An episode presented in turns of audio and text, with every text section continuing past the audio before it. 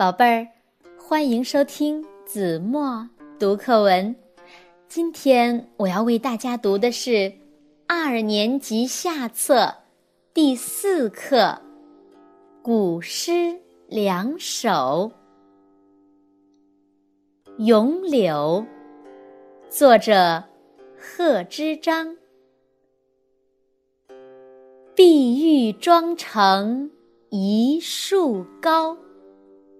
万条垂下绿丝绦，不知细叶谁裁出？